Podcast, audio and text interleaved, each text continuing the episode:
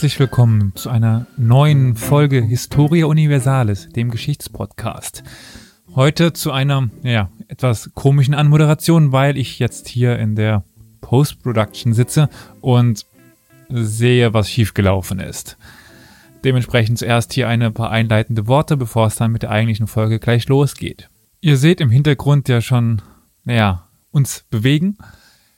Leider ist der Ton hier gemutet worden und ich habe vergessen, auf Aufnahme zu drücken, weshalb wir ihn herunterladen mussten von Twitch, die Spur, und wie gesagt, dort gemutet worden ist.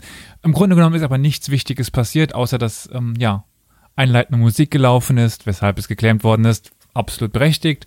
Und dann ich gefragt habe, wer denn die Personen erkennt, die man auf den Bildern hier abgebildet sieht.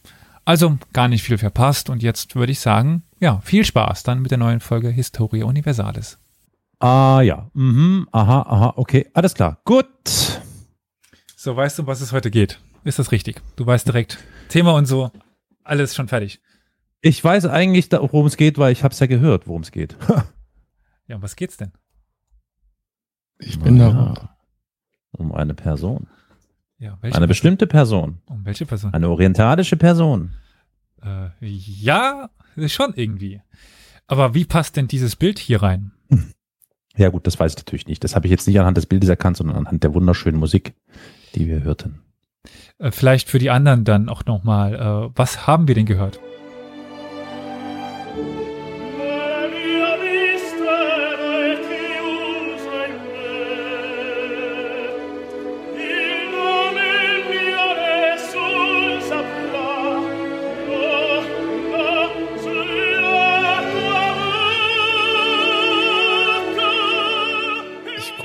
Hören. Soll ich das sagen? Ja, naja, ach, du konntest nicht, streckenweise konnte man es hören und da konnte man sofort erkennen, dass das Prinz Bums, wie heißt der, Kaffa oder Ka, äh, Kala, Ka, Kaffa, ich weiß es nicht.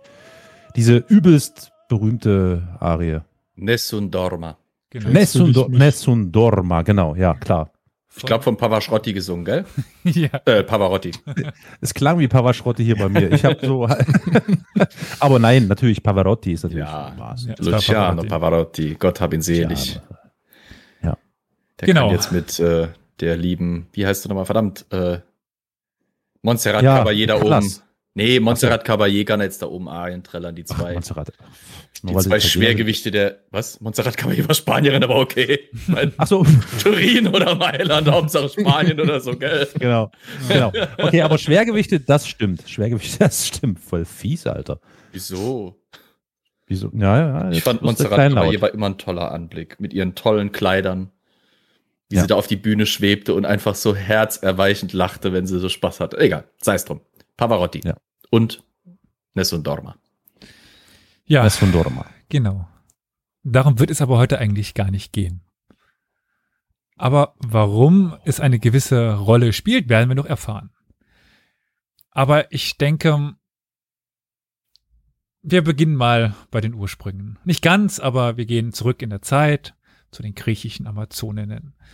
Und es gibt dann auch in China Moment, zum Beispiel. Ja? Zu den zu den griechischen oder griechischen? Jetzt fangen wir nicht schon wieder diese Diskussion an, lieber Karol. Zu den griecherischen Amazoninnen. okay. Ähm, jedenfalls äh, den griechischen oder wie auch immer Amazonen. Und wir haben dann noch in China zum Beispiel Hua Mulan. Auch die sollten die meisten ja doch irgendwie kennen. Kenne Huawei. Jedenfalls seit dieser Zeit haben eigentlich Kriegerinnen die Fantasie der Menschen über Zeit, Raum und Kulturen hinweg beflügelt. In der mongolischen Kontext, weil darum geht es heute so ein bisschen, haben. Da sind sie wieder. ja, wenn ich einspringe. Ihr wundert euch, dass ich trinke. äh, waren die Fähigkeiten der mongolischen Frauen, die nicht nur eine zentrale Rolle in der Politik und Wirtschaft des Reiches spielten, weitaus größer als die der sesshaften Gegenstücke ja, sie konnten nicht nur reiten, jagen und gelegentlich sogar kämpfen. Ja, sie waren teilweise auch HerrscherInnen und äh, ja, Königinnen oder Khaninnen. Und eines dieser berühmtesten mongolischen ja, Kriegerinnen ist sicherlich Kutulun oder Hutulun. Haben die meisten wahrscheinlich noch nichts von gehört. Oder wer, wenn ich Doch, jetzt sage. Von dir. ja, genau. äh, wenn ich jetzt euch sage, gut, äh, Florian, habe ich es tatsächlich schon erzählt, weil ich es zuerst als Eldi-Folge geplant habe, aber heute Victoria spontan absagen musste und sie eigentlich eine Folge machen über, wollte über eine Frau aus dem Fernen Osten. Ich mache es eine Folge über eine Frau aus, aus dem Osten. Also das passt zumindest ein bisschen. Äh, Carol und Olli, sagt euch Chutulun oder Kutulun etwas? Nope. Nein. Hat jemand die Netflix-Serie Marco Polo gesehen? Niemand hat die gesehen. Ich mal die Macher. Ein paar Folgen. Ich glaube nicht mal die Macher, genau. Jedenfalls, äh, Cthulhu kommt darin vor. Dort treffen wir auf Cthulhu. Und wir sehen Cthulhu auch gerade hier im Twitch-Stream. Nämlich zwischen. Irgendwo da. Achso. Äh, ist das Flo und mir sitzt, die, die, steht ah, die. Cthulhu. Ist es die Dame mit ja. dem äh, roten. Äh, die mit dem roten Haarband. Haarband, nennen wir es mal Haarband. Hm, ich wusste. okay. Genau. Und es hat nichts mit Cthulhu, Cthulhu zu tun, wie im Chat gerade aufkommt. Äh, Cthulhun oder Chutulun. Chutuluns Vater war Kaidu. Kaidu ist ein Urenkel von Genghis Khan und er war der Erzfeind von Kubilai Khan. Also Kubilai ist ja der, auf den Marco Polo trifft. Und er war auch der Begründer eines unabhängigen mongolischen Staates in Zentralasien. Also wir sprechen jetzt um ja die Regionen von Tadschikistan, äh, Kirgisistan, dann äh, Teile von von China, ähm, Xinjiang zum Beispiel, solche oder Xinjiang. Damit man das jetzt so ein bisschen geografisch verorten kann. Also wir sind nicht ganz im Fernen Osten, aber China mh, hm, passt schon zumindest ein bisschen. Und Kutulun, so nenne ich sie heute, ist die mongolische Sprach, äh, Aussprache, also eher als, als Chotulun, ähm, war angeblich auf dem Schlachtfeld allen männlichen Generälen ihres Vaters überlegen und zeigte sowohl die Möglichkeiten als auch die Grenzen einer Militär militärischen Karriere von Frauen in der mongolischen Welt auf. Also sie ist ein Beispiel dafür, welche Karrieren Frauen eben haben konnten im mongolischen Weltreich. Ihre außergewöhnliche Geschichte war sowohl von Marco Polo als auch von ja, verschiedenen zeitgenössischen Pers persischen Historikern und heute auch irgendwie von uns, ja, dann aufgezeichnet worden. Man bezeichnet sie dann auch gerne als mongolische Generalfürstin. Warum? Das werdet ihr dann später noch verstehen. Diente aber auch, und jetzt kommen wir an den Punkt, warum ich gerade eben Nessum Dorma einspielte oder versucht habe einzuspielen mit dem Sound auspegeln. Das muss ich noch ein bisschen üben ist auch Inspiration für, für Puccinis berühmte Oper Prinzessin Turandot. Also Turandot basiert auf Cthulhu. Und sie spielte aber auch, das sagte ich auch schon, ja, eine der Hauptrollen in, naja, Marco Polo, der Netflix-Serie. Es gibt aber auch verschiedene Romane, wo sie auch schon drin vorkommt.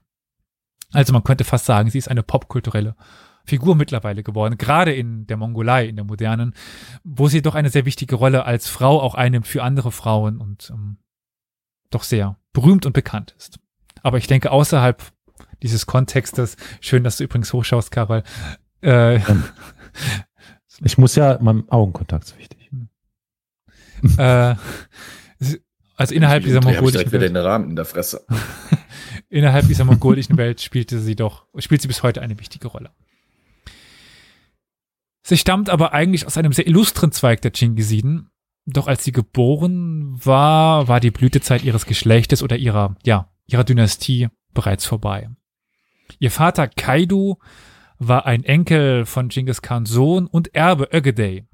Also Ögedei, der, ja, zweite Großkhan und eigentlich der, der es schaffte, dieses mongolische Weltreich überhaupt zu erobern. Also zur Zeit von Genghis Khan waren die Mongolen ja noch nicht in Europa.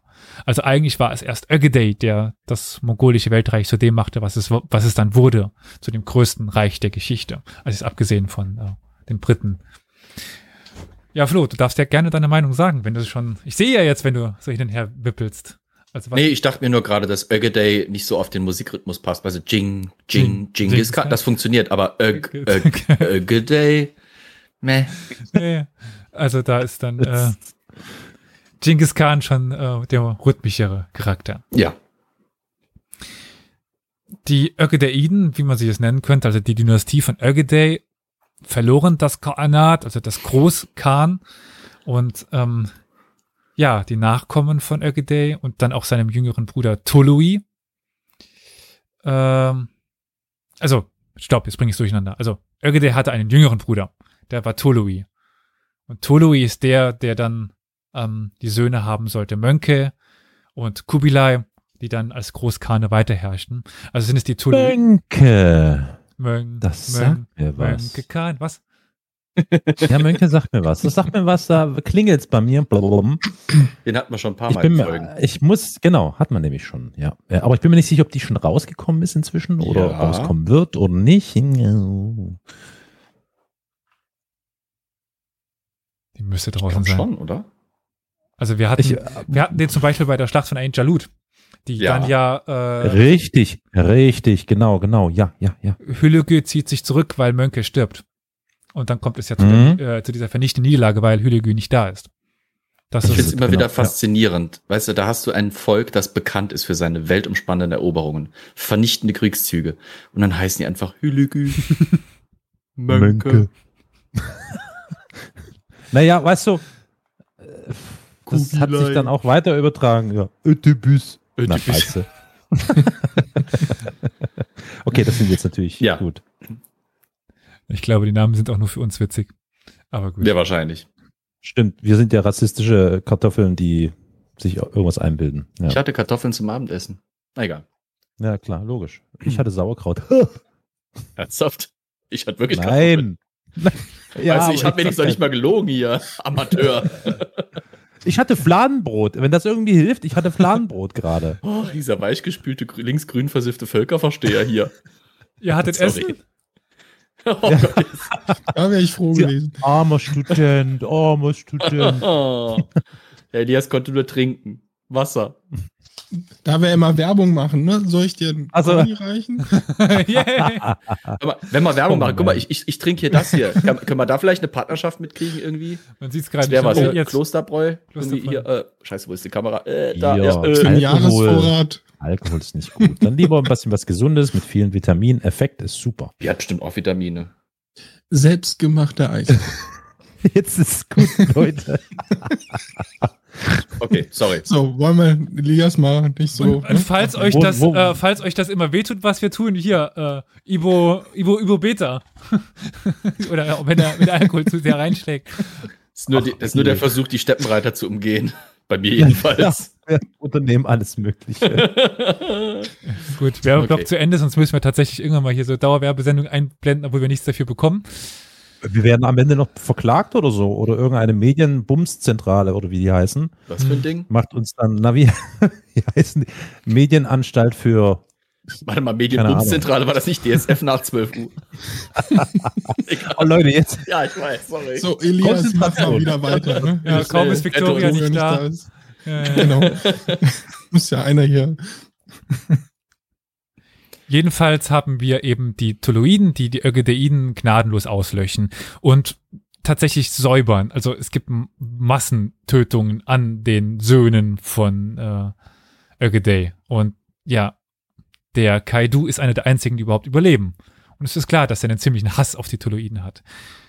Aber das wird erst später nochmal wichtig.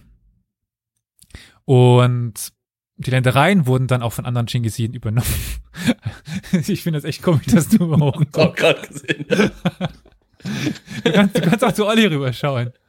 Warte mal, da muss ich gucken, wo, wo ist der nochmal? Ähm. Nein, äh, äh, einfach gerade. Einfach gerade nach äh, von dir so. aus wahrscheinlich links. Nee, so. Ah, ist egal. Ja, mach mal weiter. Ja. Wo so. du zu mir schaust, nur nicht, nicht runter. Nein, ein bisschen hoch, ein bisschen hoch.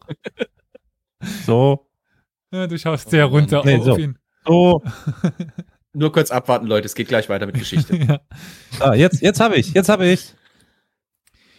Auf jeden Fall wurden diese Ergiteiden gnadenlos ausgelöscht und ihr Ulus, wie es dann heißt, also dieser, also Ulus ist ja Ulus. die,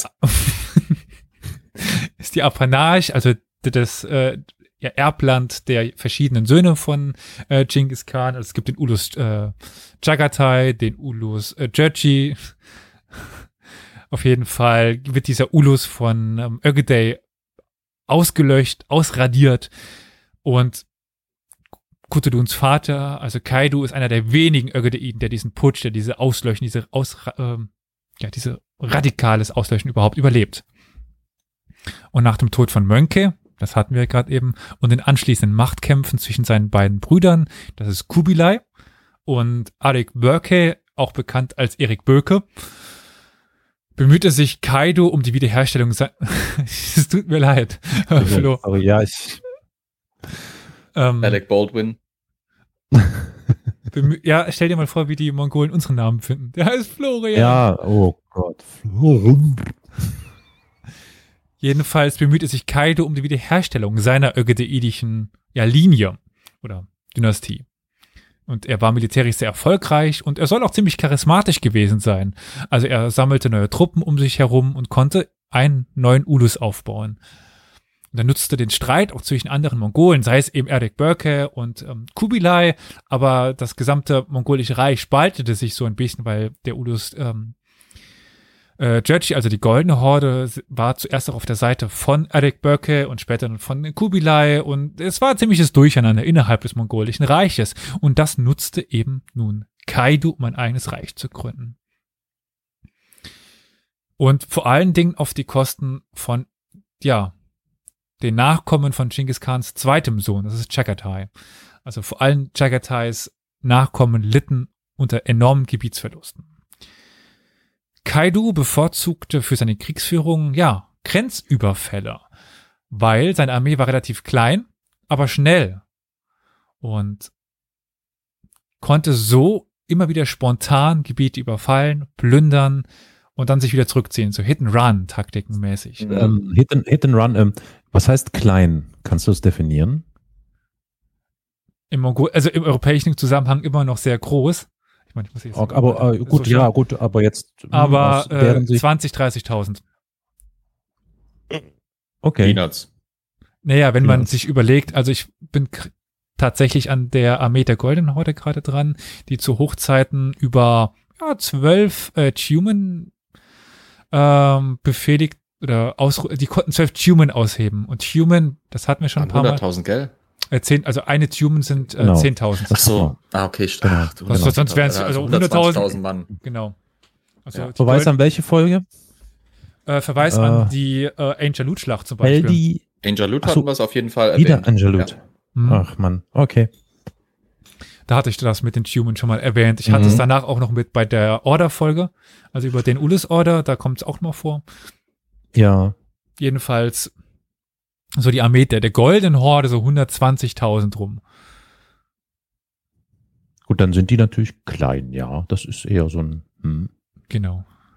Aber eben schnell, also bis die, die 120.000 Mann der Golden Horde zusammengerufen war, mhm. das dauerte. Und ja. die mussten auch erstmal alle zusammengerufen werden. Also es war die maximal abrufbare Armee. Wir müssen uns ja eine Gesellschaft vorstellen, in der quasi alle Männer wehr, wehrpflichtig waren. Beziehungsweise alle Männer auch die Armee stellten. Kaido bevorzugt nun diese Art und Weise der Überlegenheit, also der Kriegsführung, um eben seine zahlenmäßige Unterlegenheit äh, gegenüber den Yuan und den Ilkhaniden im Iran auszugleichen. Also die Ilkhaniden oder Ilkhaniden im Iran waren auch tatsächlich Nachfolger von Tului, also Tuluiden. Und die Yuan in China waren auch Tuluiden und deswegen arbeiten die auch sehr miteinander zusammen. Es gibt tatsächlich die Übersetzung von Ilkhan als die dem Khan untertänigen also was genau Ilkhane bedeutet, ist immer noch umstritten. Aber man könnte das, so als, ja, Ehrerbietung an die Yuan-Dynastie sehen, an eben den Großkhan, der ja Mönke und mhm. Kubilai, die sich ja als Großkhan noch sahen. Mhm. Aber kehren wir doch mal nun zurück zu Kutulun, die tatsächlich auf den Feldzügen ihres Vaters immer mittritt und sie hatte dementsprechend auch viel Gelegenheit, ihre Fähigkeiten zu trainieren und notwendige militärische Erfahrung auch zu sammeln. Wir wissen nun sehr wenig über Kutuluns Leben und das meiste davon ist noch ein bisschen mit Legenden gewürzt.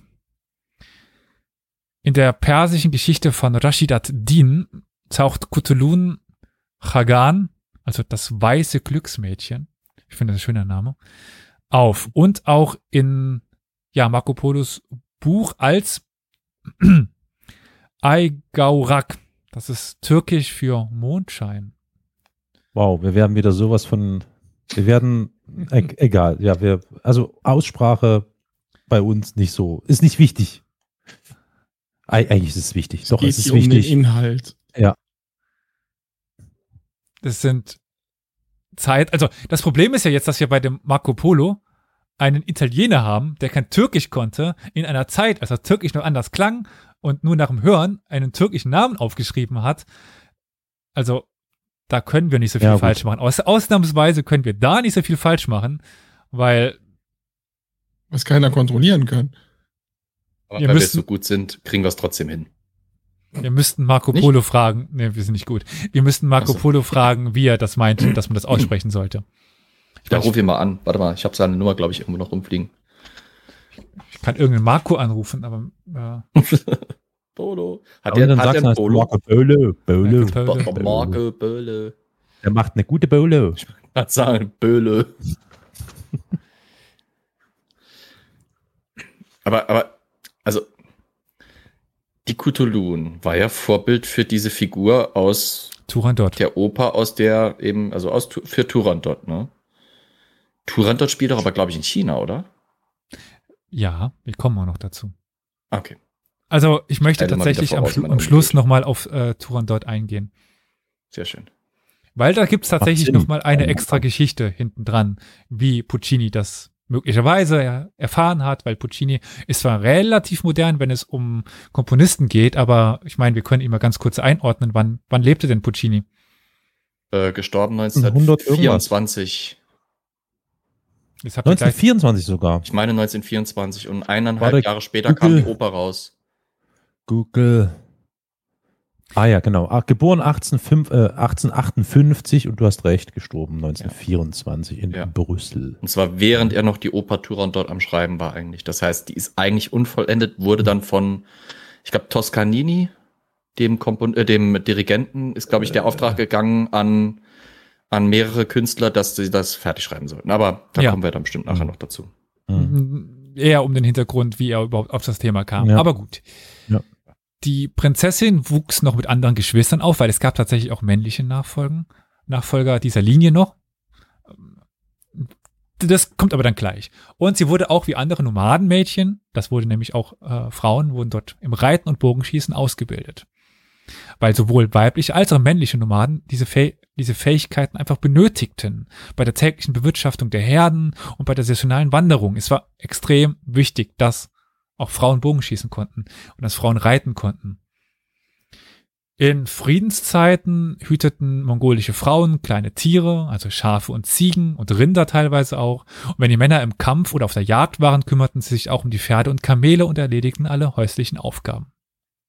Witwen, wie zum Beispiel Genghis Khans Mutter Höelün, waren für den Schutz ihrer gesamten Familie dann auch vor Feinden zuständig. Also Genghis Khan Vater stirbt ja relativ früh. Und dann ist es äh, Hörelun, Hörelun, die, die sich dann eben um äh, Genghis und, oder eigentlich damals Temujin und seine ja, Verwandten kümmern muss. Und obwohl die mongolischen Frauen das Bogenschießen gut beherrschten, also da gibt es schön, schöne Stellen bei Marco Polo, bei Wilhelm von, von Ruppruck und Plano Capini und so weiter. Also quasi jeder Europäer, der da hinkommt, sagt, oh, die Frauen können ja aber ganz schön gut Bogenschießen. Und auch öffentlich auf den Pferden ritten, was, wie gesagt, europäische, chinesische und muslimische Beobachter sehr beeindruckte, nahmen sie nicht regelmäßig an den militärischen Auseinandersetzungen teil. Es war nicht normal in der mongolischen Gesellschaft, dass Frauen mitkämpften. Es gibt einige wenige zeitgenössische Quellen, die sporadisch vereinzelt auf weibliche Kämpfer verweisen, aber diese Beispiele sind nur so selten und meist auch irgendwie unzuverlässig, weil viele auf Hörensagen basieren, dass wir das sehr hinterfragen können, ob es sich da tatsächlich um Frauen handelte. Das können wir halt einfach nicht sagen. Und selbst wenn Frauen ihre männlichen Verwandten auf den Feldzügen begleiteten oder ihren Soldaten, ja, aus eigenen Lagern unterstützten, an den eigentlichen Kämpfen nahmen sie nur sehr selten teil. Sie waren dann wie auch ähm, später im europäischen Kontext häufig eben im Zug dabei, im Trost dabei, aber eben nicht bei der eigentlichen Schlacht. Kotulun war also eine Ausnahme. Rashid ad-Din, das ist, wenn es um frühe mongolische Geschichte geht, die Quelle schlechthin. schreibt, dass, Zitat, sie wie ein Junge herumlief und oft an Kriegszügen teilnahm, bei denen sie tapfere Taten vollbrachte. Als sie mit ihrem Vater in die Schlacht ritt, drängte sie häufig in die feindlichen Linien ein. Zitat Ende. Also dieses ganz klassische Bild wieder, wie auch schon bei der Folge über die sexuelle Diversität. Sie ist gekleidet wie ein Junge. Das ist immer das, was dann kommt, was wahrscheinlich auch so ein bisschen damit zusammenhängt, dass sie eigentlich irgendwie doch männliche Charakterzüge dann dadurch bekommt. Und man es einer Frau eigentlich nicht zutraut, dass sie kämpft und deswegen muss sie irgendwie auch ein Junge sein. Ja. Dass sie sich nicht nur durch, Kap durch Tapferkeit und Stärke, sondern auch durch Intelligenz auszeichnet, ja, wurde sie bald auch der Liebling ihres Vaters. Sie gab ihm Rat und er befolgte den auch und ließ sie auch ihren Ehemann selbst aussuchen. Und das ist ein ziemlich ungewöhnliches Privileg, dass eine Frau sich selber den Ehemann aussuchen durfte.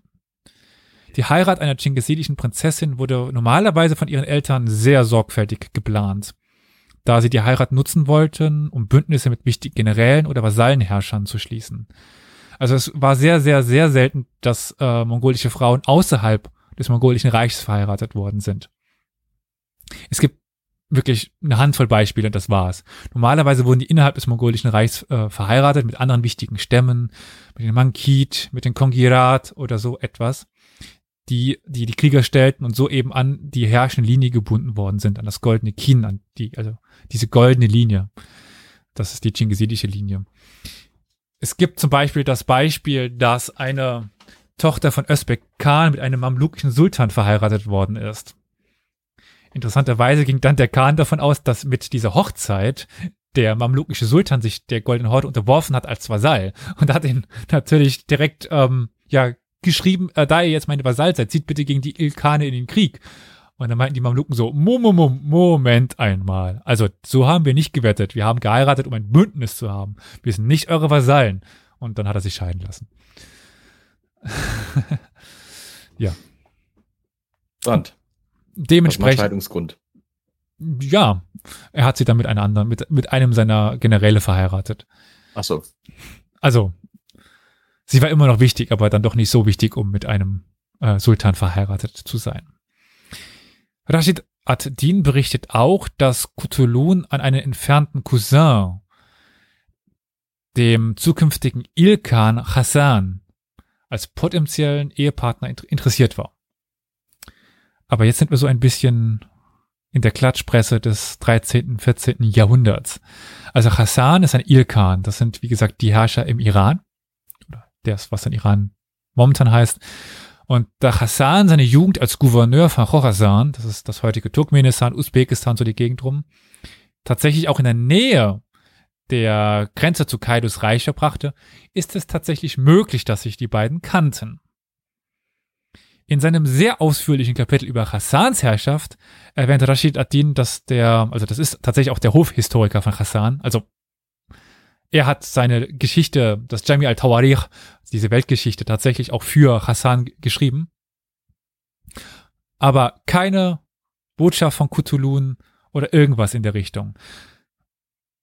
Die Heirat hat jedenfalls nie stattgefunden. Und es war wahrscheinlich das Ziel dieser Anekdote, die vor der Herrschaft von Hassan fällt, dass ähm, ja Rashid ad-Din seinen Gönner, also eben Hassan, als ja den tollsten aller Männer dahinstellen wollte. Selbst Kutulun, diese Frau, die ihren Ehepartner selbst aussuchen durfte, wollte Hassan, wollte den den Irchan haben, wollte den Herrscher haben. Also so ein bisschen, wie, wie gesagt, die Klatschpresse. Marco Polo gibt uns dann tatsächlich weitere Einzelheiten zu Cthulhuns Heiratsplänen an. Cthulhuns, äh, Marco Polos Geschichte kann ich, hatten wir mit äh, Flo, glaube ich, hatten wir das Gespräch, kann ich als Lektüre sehr empfehlen. Sie ist immer nur äh, auf ihrem Wahrheitsgehalt zu überprüfen. Hol sie mal gerade hier Il Melone, die Wunder der Welt. Die äh, Melone. Die Melone. Genau. Ja. Äh. Die hat man bei der Pestfolge, ne? Genau. Erwähnt. Ja. Da, äh, das liest sich fast schon wie ein Roman. Das ist wirklich sehr spannend zu lesen. Macht halt auch den Charme aus, ne? Und ist gleichzeitig, ups, ah, der Dom stehen. Ist gleichzeitig auch die Gefahr. Und wenn mich mhm. das Buch erschlägt, bin ich zumindest nicht tot. Gut. Und es gibt einen sehr oft zitierten Bericht von ihm. Und jetzt kommen wir tatsächlich auch auf das Bild zu sprechen, was wir quasi hinter uns sehen. Also wir nicht, also wir sehen es vor uns, ihr seht es hinter uns. Weil, wenn ich euch jetzt gefragt hätte, in welchem Kulturkreis ist dieses Bild, was wir als Hintergrund haben, entstanden, was würdet, was würdet ihr denn sagen? Westeuropäische Buchmalerei. Mhm. Weil wie passt das jetzt zusammen, dass dort ein mit Cthulhu eine ja innerasiatische äh, Prinzessin zu sehen ist? Ich weiß es. Was denn? Tausend und eine Nacht, die sagen, sind ja relativ früh schon aufgeschrieben worden. Äh, es ist nicht Tausend und eine Nacht. Das, das ist Marco Polo. Ach so. Ah. Deswegen. Das ist quasi eine Illustration seiner Reiseberichte, oder wie? Genau. Ah. Und er erklärt, dass Cthulhu, nachdem ihr Vater dann zugestimmt hatte, dass sie mhm. heiraten durfte, wenn sie wollte, sagte dann Cthulhu, dass sie nur einen Mann heiraten würde, der sie im Ringkampf besiegt. Und das ist das, was wir da jetzt gerade äh, sehen.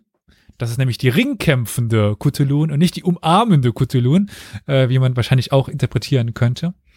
Die Fände ich auch irgendwie komisch. Public Petting mit äh, dem halben Hofstadt und irgendwie merkwürdigen Pferden, die das scheinbar kommentieren, wäre verstörend. Ich dachte, erstes Treffen nach Corona oder so. Digga, endlich mal wieder. Aber wenn man sich die Gesichtszüge der beiden Personen anschaut, dann sieht man schon eine gewisse äh, Bemühtheit äh, und ein, ein bisschen zornverzerrtes Gesicht oder ein bisschen ja. so die runter. Ne? Also man könnte, wenn man genau hinschaut, wie so oft bei vielen Zeichnungen, Gemälden, dann könnte man das schon richtig interpretieren. Ich wüsste gerne, was die zwei da in der zweiten Reihe der Beobachter äh, denken. Der eine, der guckt den anderen schon so, so vielsagend an. Ja, der so, der, so wie ich manchmal jetzt hier, wenn ich so hochgucke. Ja, ja. Ernsthaft? Genau, ja. Oh. Also vorne der mit der goldenen, goldblauen Mütze, das soll wohl Kaidu sein. Mhm. Und ja. Sieht aus wie ein Zauberer. Hm. Aber das, das ist häufig gemacht, weil es ist so ein typisch, äh, eine typisch mittelalterliche Darstellung asiatischer Kronen. Also du hast ja. diese europäische Krone schon noch drüber, aber die wussten, dass die halt dort solche Fell- und Zipfelhüte tragen und das wurde dann irgendwie kombiniert, um fremdländisch auszusehen. Mhm. Und Peradan schrieb gerade noch passend in den Chat, ja. äh, wie das mit dem Ohrarm noch mal gehen würde. Ja. Peradan, pass auf. Kurse geben.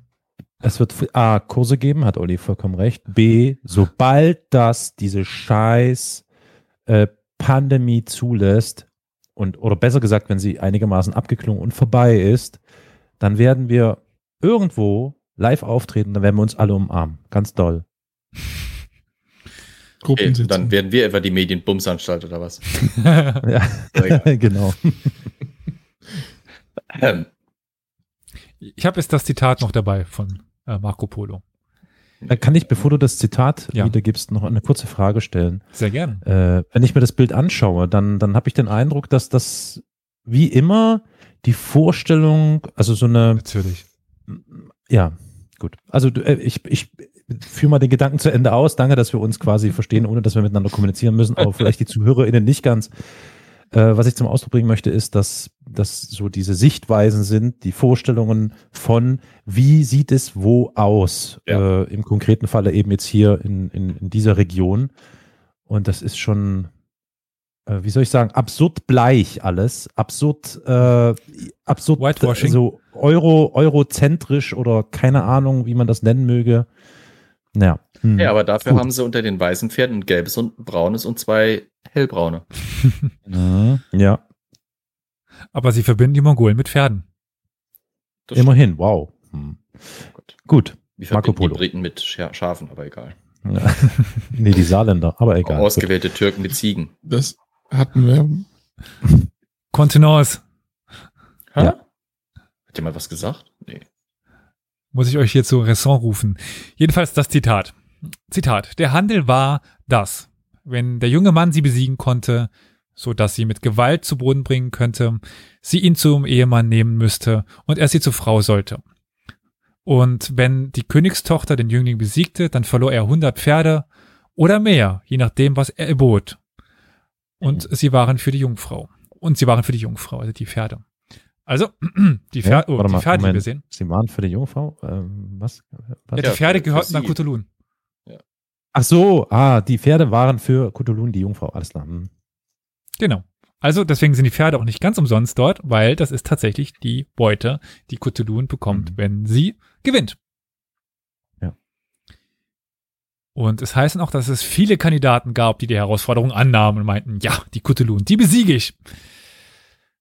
Und die Ringkämpfe sollen dann auch am Hof stattgefunden haben, vor großem Publikum. Um 1200. Was ist dran? Was, was ist dran? Ist das denkbar? Ich komme gleich dazu. Ich würde erstmal die Geschichte okay. oder den Mythos oder das Märchen erzählen. Um 1280 kam da ein wahrer Märchenprinz an den Hof von Kaidum. Er war der Sohn eines reichen und mächtigen Königs, jung, schön und stark und so siegesicher, dass er bereit war, tausend schöne Pferde zu riskieren. Und da können Habt wir ihr auch gerade dieses Lied im Kopf? Ich bin der Märchenprinz, Mama ja, Mär okay. ja, erste allgemeine Verunsicherung. Sofort. Äh, Flo, da können wir wieder Ver den Verweis auf die Strelitzen-Folge machen über Moskau. Wie viel dort ein Pferd. Ah ja, Moskau. Moskau. Wegen der ersten allgemeinen Verunsicherung? Nein, wegen dem Preis von Pferden. Nein. Ach so. Ach so. Ja, ach ja, stimmt, da war was. Also, dass ein Pferd eben quasi in Russland das komplette Monats, äh, das komplette Jahresgehalt eines Strelitzen, eines Elitesoldaten mhm. kostete. Allerdings auch ein paar Jahrhunderte später. Äh, ja, aber. Ich meine, sagen wir mal so, ein Pferd ist und war zu allen Zeiten nichts unbedingt Billiges. Richtig. Ich würde gerade sagen, eine, es ist eine ein Viech, Wertanlage. Das viel kann, aber es ist auch ein Viech, das viel braucht. Viel Aufmerksamkeit, mhm. viel Pflege, viel Futter. Mhm. Also insofern, mhm. so ein Pferd ist immer eine Mordsangelegenheit. Das ist ein bisschen wie ein Auto jetzt, ne? Ja, nur mit weniger Das sind ja ganz viele Pferde, und, äh, weniger Schadstoffausstoß. Äh, ja, stimmt. Zumindest kann man das wieder wegräumen und es. Ah, es ist aber viel. schon mhm. äh, ein Tesla der Autos. Es ist kein Fiat Punto. Ja, es ist Nee, richtig. Also ich möchte mal sehen, wie du bei einem Pferd irgendwo ein Kabel reinsteckst und keine Gegenwehr erlebst. ähm, Elias, kannst du weitermachen? ich habe Angst. ich mache weiter. Jedenfalls Cthulhuns Eltern, insbesondere Kaidu, war wohl von dem zukünftigen, zukünftigen, möglicherweise, Bräutigam so begeistert, dass er ihre, dass er die Tochter anflehte, ihn zu heiraten, auch ohne Ringkampf. Cthulhu wollte jedoch in einem fairen Kampf gewinnen. Wie das endet, das erfahren wir nachher. Erstmal will ich tatsächlich der Frage von Carol nachgehen. Ja, ist da denn was dran? Oder so sagtest du, oder? Was ist ja, da das erinnert mich schon sehr, es erinnert mich wirklich sehr an, an, an klassischen Märchengeschichten, die man so kennt. Ich frage mich, wann Disney es verfilmt.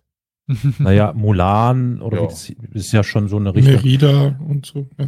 Merida ist auch interessant, ja. Ähm, ich kenne, gibt es da eine historische Geschichte dazu? Ich bin da ahnungslos. Okay, egal. Also, nee, es erinnert mich tatsächlich an, an, an Märchen. Märchen? Märchen. Märchen. Bei uns heißt es Märchen. Das müsst ihr euch Märchen. Ähm, also an Märchen. Äh, hm. ist, ganz oft passiert es, dass da Prinzessinnen kommen, die sehr selbstbewusst sind, selbstbewusst auftreten, am Hofe gefürchtet sind von irgendwelchen Hinterlistigen, keine Ahnung, und sich vielleicht auch noch wirklich in den Mittelpunkt eines Geschehens stellen. Und das erscheint mir irgendwie, weiß nicht. Also es wäre wünschenswert schön, wenn das möglich gewesen wäre und so, aber irgendwie. Also ich kenne nur eine einzige historisch halbwegs belegbare Geschichte, wo sich mhm. eine Frau in dieser Form gegen äh, Zwangsehe und sowas auflehnt und die stammt aus dem 11. Jahrhundert aus Großbritannien, aus, aus dem normannischen Umfeld. Aber mhm. ansonsten muss ich jetzt ganz ehrlich sagen, halte ich es eher für so eine typische Erfindung aus diesem, mhm. äh, sagen wir mal, 18. bis 19. Jahrhundert, die Damsel in mhm. Distress und, und Emancipation of a Damsel Kiste. Mhm. Also die Geschichte existierte ja schon bei Marco Polo. Ja, ich meine ich mein jetzt nicht aus per se nur Cthulhu, aber aber die die diese Fortführung, das Narrativ, das das mhm. Kernnarrativ, ja, das hat ja dann Narrativ. immer wieder alle möglichen, äh, wie wir es ja schon hatten, x-beliebiger Disney-Film, starker weiblicher Charakter, mit natürlich Sangestalent, unweigerlich, einem süßen tierischen Helfern und so weiter. Also so ein Grundnarrativ hat sich ja schon dann irgendwann rausgebildet, das vielleicht auf einzelnen Geschichten da aus der, aus der Vergangenheit gefußt hat, aber, aber dann irgendwie erst in der moderne oder frühmoderne Blütentrieb. Mhm. Mhm. Aber wie gesagt, jetzt mal der, so in den Raum. der Topoi, also der einer Kriegerin oder Ringerin, die sich gegenüber ihren männlichen Kollegen auszeichnet und die einer ja Preisprinzessin, also die eben die Freier nur dann in Betracht zieht, wenn sie auf dem Schlachtfeld oder dem Ringfeld besiegt wird. Sie waren im muslimischen und zentralasiatischen Epen sehr beliebt. Wie auch mhm. übrigens in chinesischen mhm. und europäischen Pendants, nicht ganz so, aber trotzdem. Also das ist kein moderner mhm. Topoi. Das ist kein modernes Thema. Mhm. Das haben wir im Mittelalter schon. Der Fall von Cthulhu, also im Falle von Cthulhu mussten die Verlierer jedoch nur mit ihren Pferden und nicht mit ihrem Kopf bezahlen. Das gibt es nämlich da häufig. Es gibt diese Geschichte noch ein paar Mal und da ist es dann häufig so, wenn sie im Ringkampf verlieren, dann müssen sie sterben. Und das taten die Leute dann in den Geschichten auch. Und da sind wir dann bei Tausend und einer Nacht. Auch dort haben wir solche Geschichten drin. Und ja, außerdem endet Cthulhuns Geschichte nicht mit einem Prinzen, der die Prinzessin zur Heirat gewann. Also die Geschichte, die ich gerade eben angeteasert habe, geht nicht so aus. Der wird besiegt und ja, sie macht weiter. Hat das, hat das aber irgendwie eine, eine gewisse, kann, kann man da eine Verbindung ziehen zwischen diesem Preis der Pferde und dann später dem Preis des Kopfes? Was hat denn das grob gesagt für Auswirkungen auf jemanden, wenn er zur damaligen Zeit eben tausend Pferde verliert. Ruiniert denn das wirtschaftlich so dermaßen, dass ja. sein Machtanspruch auch direkt flöten geht ja. und dann kann er eh quasi sich die nächste Clip runterschmeißen oder? Äh, also du meinst die Verbindung. Ähm, ich glaube, ja. das Leben ist halt ein noch höherer Preis. Okay. Also so einfach gedacht. Also wenn mhm. du stirbst, quasi wenn du die Chance in Kauf nimmst, dass du stirbst, nur um die Hand der Prinzessin zu bekommen, das gibt ja diese Handlung noch mal mehr Wert. Mhm. Gut. Polos Abweichung von diesem üblichen Topoi, also eben nicht, dass die sterben, sondern dass die nur Pferde geben müssen, könnte ja der, dieser Darstellung von, von Cthulhu zumindest ein, eine gewisse Glaubwürdigkeit verleihen, wenn auch nicht in allen Details. Sicherlich zeugt die Geschichte von den nomadischen Werten, die im mongolischen Zentralasien vorherrschten, oder diesem zusätzlich zugeschrieben worden sind, wo körperliche und kriegerische Fähigkeiten zu den meisten geschätzten Talenten gehörten und Pferde das wertvollste Kapital darstellten. Das deutet auf jeden Fall auf ein hohes Ansehen von Cthulhuns kriegerischen Fähigkeiten hin. Sie muss eine gute Kriegerin gewesen sein, dass man sich eben solche Geschichten erzählt. Aber Cthulhu heiratete tatsächlich schließlich einen weniger illustrierten oder illustren, eher besser gesagt, äh, Ehemann, Sie scheint ihn selbst gewählt zu haben, entweder nach dem Tod ihres Vaters oder noch zu Lebzeiten von Kaidu, als ihr langes Zölibat Gerüchte über Inzest aufkommen ließ. Also es gab dann wohl die Gedanken, ob sie nicht jemanden hätte, wo mit dem sie gar nicht dürfte. Mhm. Wir erfahren, dass ihr neuer Ehemann ein lebhafter, großer, gut aussehender Mann war, der zuvor als Kaidus Koch gedient hatte. Also Liebe geht durch den Magen. Ja. Ein Koch, das ist auf Mongolisch ein Ba-Urchi, war aber tatsächlich, das könnte man so ein bisschen denken, so ein einfacher Koch, war aber tatsächlich eine angesehene Position in der mongolischen Welt. Und tatsächlich oft ein enger Freund oder Gefährte des Herrschers. Der, ja, darauf vertraute, also der Khan, dass seine Nahrung frei von Gift äh, war und er war auch Teil der Kishik, was sind Keshik? Keshik ist die Leibgarde des Khans. Und die Keshiks, Peradan, ja. Was, der Koch war Teil der Leibgarde? Hm? Mhm. Das, also der Mann, der die Leibspeise zubereitet hat, ist auch Teil der. Ja. Okay. Das ist das, was bei, was zum Beispiel bei George R. R. Martin dann die Blutreiter der äh, Dothraki sind. Diese Leibgarde, diese engsten Vertrauten. Ja, auch nicht ah, nur Krieger. George, äh, was war das? Ach, Game of Fire, Feuer, Eis. Ja. Hm, hm, ja. Game of Fire Eis, genau. also die Kishik waren nicht nur Kämpfer, die Kishik waren gerade ja. zur Anfangszeit, waren die alles. Das waren Administratoren, das waren Beamten, mhm. das waren Verwalter, die auch unter Waffen standen, aber eben nicht nur unter Waffen standen. Und dementsprechend ist das. Auch unter Waffeln. Ding. Also das ist eine sehr ehrenvolle Position, in diesen Kishik zu sein, weil man konnte nicht einfach zu den Keshik gehen und sich dort bewerben und dann wurde man Keshik. Also das war schon, äh, man musste ausgewählt werden. Und über die militärischen Fähigkeiten dieses Ehemanns ist aber tatsächlich nichts bekannt. Nicht jeder Keshik war gut im Kämpfen. Es gab eben auch Leute, die in den Keshik waren, eben weil sie Koch waren, weil sie Administrator waren, weil sie Verwalter waren. Sogar seinen Namen kennen wir nicht und auch nicht seine ethische, ethnische Zugehörigkeit. Wir wissen nicht, welchem Stamm er angehört hat. Wir wissen eigentlich nichts über ihn. Außer, dass er eben groß und gut aussehend gewesen sein sollte.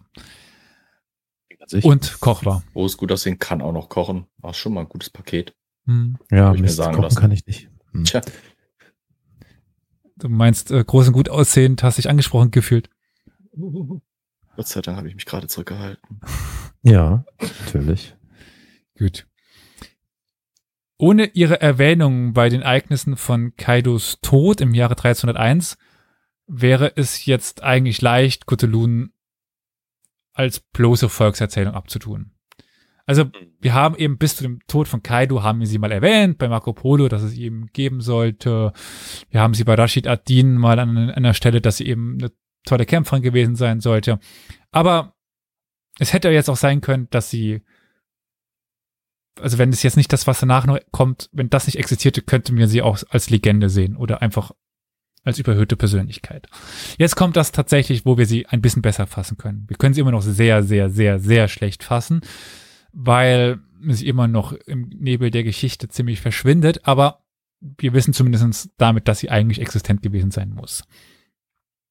Auf dem Sterbewelt, Sterbebett wählte Kaido Cthulhuns Bruder Urus zu seinem Erben und befahl seinen Söhnen, seinen anderen auch noch den Befehlen seiner engsten Verbündeten, das ist nämlich der chakataidische Khan Dua, zu folgen, da dieser so seine Worte über Weisheit und Erfahrung verfügte.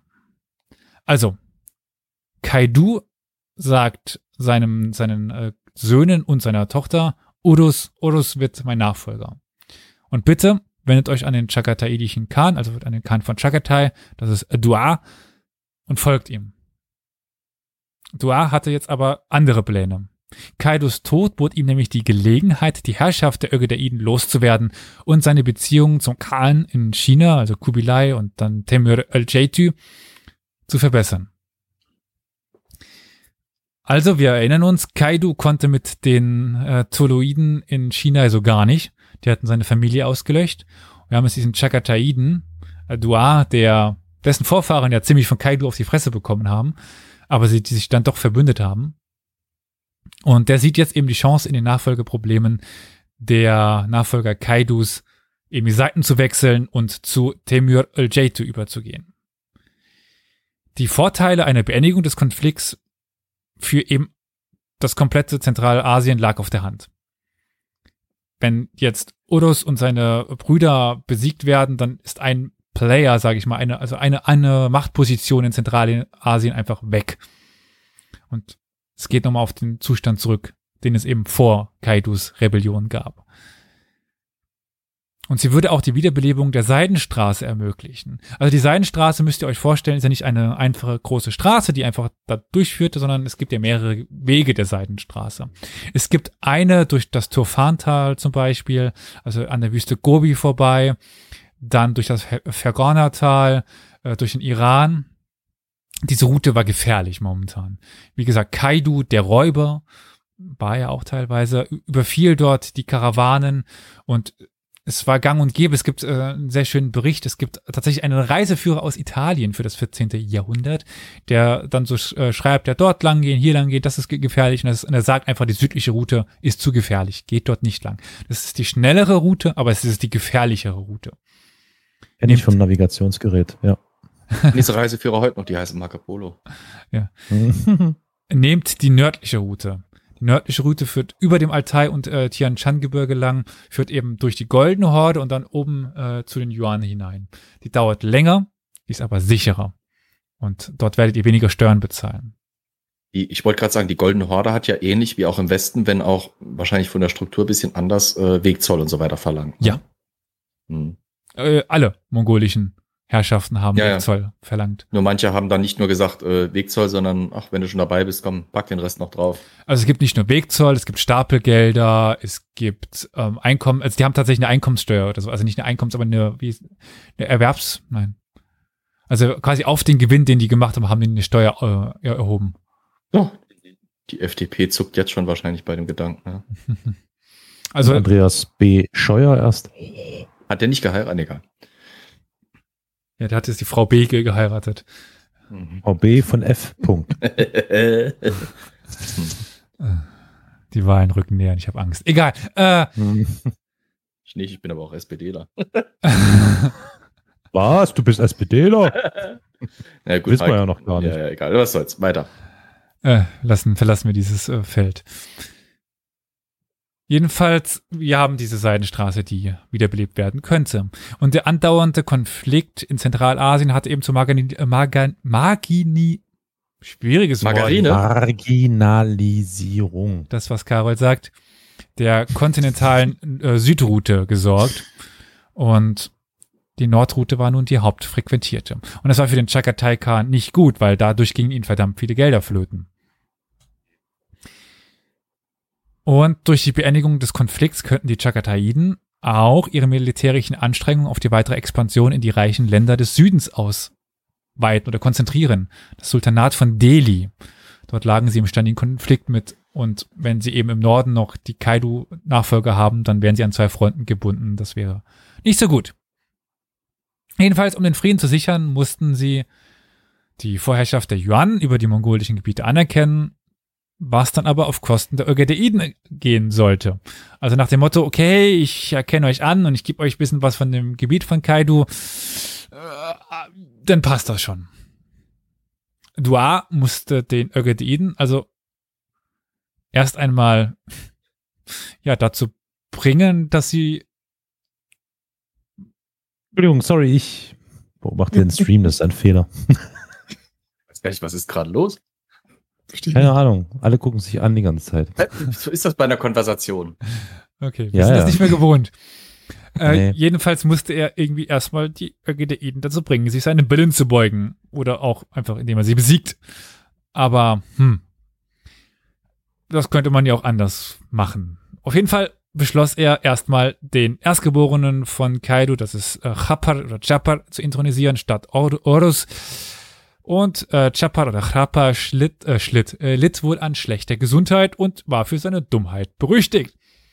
Beste Voraussetzung, um ein CDU, nein, um ein Kahn in Verkehrsminister oder Kanzlerkandidat? Wissenschaftsministerin. Egal. Ähm, außerdem Milchkanne. Milchkanne. Drogen sind verboten, weil sie illegal sind. Brokkoli. Brokkoli. Hast du schon mal Brokkoli geraucht? Alter, der flasht. Das geht ab. da siehst du nur noch Röschen. Cthulhu jedoch stand weiter fest hinter ihrem Bruder Orus. War ja auch der Wunsch ihres Vaters, dem sie auch folgen wollte. Und sie war auch die erste, die Duas Plan nun durchschaute und den Chagataiden Khan zurechtwies, weil er gegen den Willen ihres Vaters verstieß. Dua ließ sich jedoch von dieser Schelte nicht so besonders beeindrucken und erklärte, Zitat, die Meinung und das Gerede der Frau solle sich um die Spindel und das Spinnrad drehen, nicht um die Krone und den Thron ihres äh, Vaters, ihres Khans. Was habt ihr mit Herrschaft und Regierung zu tun? Also die alte Form von in die Küche gehören und so. Ja. Erdprämie. Man könnte die Diskussion auch äh, in der heutigen Zeit äh, an einer oder anderen Stelle so ungefähr so hören, aber es war nie hm. traurig. in der AfD? AfD, CDU? Auch, ja. Äh, in der Bild? Ja, da sowieso. Also wir, wir, werden zu, also da seht ihr ja, wir schaffen immer wieder den Bezug der alten Geschichte zur, zur Gegenwart. Das ist erschreckend, ne? Ist ja auch wichtig, ist ja wichtig. Man muss ja immer wieder, ne? Äh, Jedenfalls, diese Worte werden tatsächlich Dua zugeschrieben, aber wie das nun mal mit Zitaten in alten Quellen ist aus der Zeit, war gesagt hat er das wahrscheinlich nicht. Aber, also jedes Mal, wenn ihr ein angebliches Zitat aus dem Mittelalter hört, aufpassen. Die äh, sind zu 99 Prozent frei erfunden. Wenn es dann noch als Meme kommt, ich sag's euch. ja. Also, das Interessante ist aber, dass diese, dieser Ausspruch, dieses angebliche Zitat tatsächlich nicht die Situation der, Mongal der, der mongolischen Frauen widerspiegelte. Erstens gehörte das äh, Nähen von Kleidern zwar zu ihren Aufgaben, aber die Kleidung wurde normalerweise bei Mongolen aus Leder und Filz hergestellt und nicht aus gewebtem Material. Also dieses Spinnen ist unwahrscheinlich. Ist nur interessante Side Note. Weil wir eben hier einen persischen Historiker haben, das ist von Rashid ad-Din wieder, der aus einem ganz anderen Kulturkreis kommt, wo das Spinnen von Kleidern normal war, was eben wieder zeigt, mhm. dass dieses Zitat frei erfunden ist. Aber es zeigt ganz schön, wie eben die Personen so damals dachten. Und außerdem spielt mongolische Frauen in der Politik und Regierung eine große Rolle und tatsächlich auch eine größere als in der Kriegsführung, obwohl sie ja eigentlich hauptsächlich über ihre männlichen Verwandten, also Ehemänner, Väter oder Söhne an die Macht kamen. Also es war nicht unüblich, dass mongolische Frauen regierten. Das ist nicht so, dass es diese an den Herzstory gibt. Auch schon Ögedes Frau Törgene herrschte über das gesamte mongolische Reich. Nach dem Tod ihres Mannes, also nach Ögedes Tod, bis zu der Wahl ihres Sohns Gyhük zum Kaan, und jetzt fragt euch, wie lang war das? Fünf Jahre. 1241 bis 46 herrschte Töregene über das gesamte mongolische Reich als Großkanin. Eben lang. nicht gewählt, lang. aber sie war einheitlich als die erste Ehefrau des verstorbenen Khans und die werdende Mutter des nächsten Großkans war sie eben die Person, die herrschen sollte. Und Ochrina, die Enkelin von Genghis Khan und Witte von dem Chagatai Khan Karahülügü, diente auch tatsächlich sehr viele Jahre als Re Sorry. Sorry, ich bin heute sehr albern, was Namen angeht. Tut mir leid. Diente auch viele Jahre als Regentin für ihren minderjährigen Sohn Mub äh, Mubarak Shah. Mubarak Shah, was ist da jetzt so schwierig dran? Ich, nee, es ist allgemein. Ich, ich bin heute Ignoriere mich. Ich bin schlimm, was Namen heute angeht. Hast ist einfach so. Hast einen Clown gefrühstückt? Ja, nee, ich ah, habe heute, mit, sagen, hab ah. heute mal mit Peter lustig geduscht. War sehr schön. Wir haben uns nett unterhalten. mit einer Leiche? Danke. Ja, der hat es halt nötig. Der was? hat Stunden. Oh.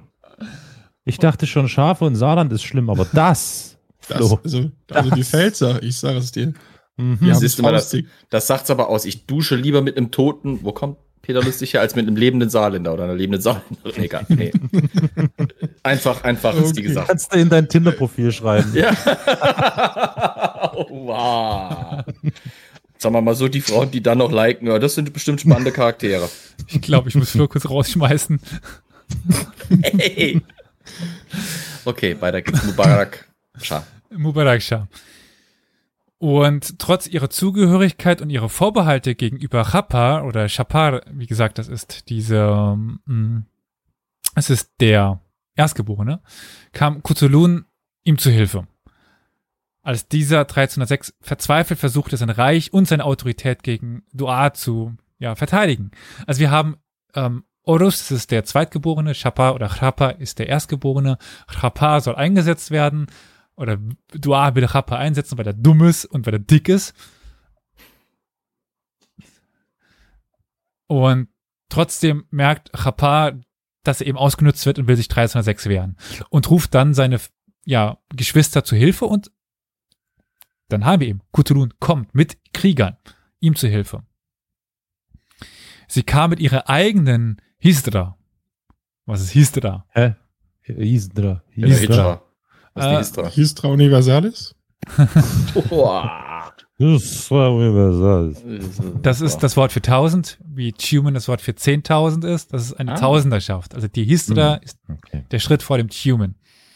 Also sie hat 1000 eigene Krieger. Genau übrigens wie jede andere Bruder von ihr. Sie ist nicht, sie hat nicht weniger Kämpfer als ihre Brüder. Also jeder dieser Brüder hatte eben eine Histra direkt unter sich. Mhm. Und Sie reitet nun für Chrapa in diesen Krieg. Und ja, verliert. Oh. Kacke. Die Schlacht wird gegen die Ögedeiden entschieden. Dua rief nämlich die Yuan-Truppen aus China herbei, die den von Oros angeführten Trupp von Chrapa eine vernichtende Niederlage zufügten. Dies und die Abtrünnigkeit eines ja seiner führenden Generäle zwang Chapa Ende 1306 zur Kapitulation vor Dua. Dua sandte dann einen, lo einen loyalen Befehlshaber aus, um die führenden Fürsten und Generäle der Ögedeiden, darunter auch Kutulun, gefangen zu nehmen. Duas Neffe wurde mit der Verfolgung der Prinzessin beauftragt. Anfang 1307 erreichte dann der Chakadaidenfürst nachts ihr Lager, überraschte ihre Familie und ertränkte, und ertränkte Kutuluns Mann und ihre zwei Söhne im Fluss. Hardcore. Da wir aber danach nichts mehr von Kutulun hören, wurde diese Generalprinzessin, wie es dann oft, oft heißt, wahrscheinlich kurz nach ihrer Familie getötet oder mit schon ihrer Familie. Wir wissen nur, dass eben ihre, ihr Mann und ihre zwei Söhne äh, ja, im Fluss ertränkt worden sind. Mhm. Da können wir auch wieder einen Querverweis auf die Angelut-Folge ziehen. Ein Chingiside tötet keinen Chingisiden mit Blut. Sondern ertränkt mhm, ihn. Stimmt. Ah, da war, ja. da war unser Teppichbeauftragter gar nicht dabei. Nee. Nicht? Wir hatten doch damals gemeint. Ja, war ich raus. Dann nochmal, Olli, also eine gängige ähm, Methode, um Adlige umzubringen, war sie in einen Teppich einzuwickeln und damit Pferden drüber zu reiten. Ja. Weil dann hat man kein Blut gesehen. Wenn der Teppich rot war. Und langfaserig hm. genug und saugkräftig. Genau. Ja.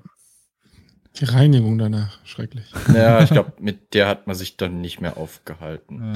Ja. Oder, Oder, man hat noch extra Geschäft gemacht damit. Ich wollte gerade sagen, ganz besonderes Muster. Also, oh. ja. Okay. Tja. Aber in dem Kontext war das jetzt wirklich einfach nur, also, oder war das wirklich auch jetzt ein, ein äh, ausgefeiltes Ritual, das dann angewandt, an, angewandt wurde, oder? Nee. Nicht, einfach. Das einfach war so. Einfach, man will kein Blut vergießen. Was macht man? Okay. Ertränkt sie. Und außerdem bedeutet der Sieg von Dua auch das Ende jedweder politischen Macht der Ögedeiden in der mongolischen Welt. Sie verschwinden mhm. nun. Und damit erlicht quasi als erstes Mal eine Linie der wichtigen Söhne von äh, Genghis Khan. Genghis Khan hatte sehr viele Söhne. äh, wir wissen nicht von allen, aber von denen, wo wir wissen, gibt es halt so die ganz großen. Es ist halt der erste Jerchi, der vielleicht gar nicht sein Sohn war. Äh, wir haben eben ähm, Ögedei, wir haben Tului, wir haben Chagatai. Das sind so die vier wichtigsten. Gibt es nicht im asiatischen Raum dieses, diesen Mythos mit dem äh, der DNA quasi, dass da ein, ein männlicher Vorfahre irgendwie um die Zeit verortet werden könnte und sie davon ausgehen, dass Genghis Khan irgendwie der Vorfahre von einem Drittel aller Ostasiaten sei oder so. Es ist, glaube ich, sogar weltweit ist er irgendwie, wie ist es, jeder Zwölfte stammt von Genghis Khan ab oder so. Ich glaube aber, das ist eine rechnerische Sache. Es gibt ja, ja tatsächlich, also das ist auch die Sache. Ja. War das nicht, wer, welcher Politiker meinte nochmal, er hätte irgendwelche Könige in, als, als Vorfahre? War das nicht so, sogar Laschet? Äh, weiß Armin Laschet. Rein rechnerisch sind wir alle. Von Laschet. Sind wir alle Von, mit Karl dem Großen verwandt. Genau, genau. Wir sind einfach rein also rechnerisch. Rein rechnerisch. Aber jetzt, ich meine, das ist ja, wie gesagt, das ist eine rechnerische Sache. Aber jetzt von der Nachweisbarkeit der DNA hieß es, glaube ja. ich, mal eine Zeit lang, dass ja. Genghis Khan definitiv äh, so. irgendwie der Vorfahre, der männliche Vorfahre. Armin Laschet?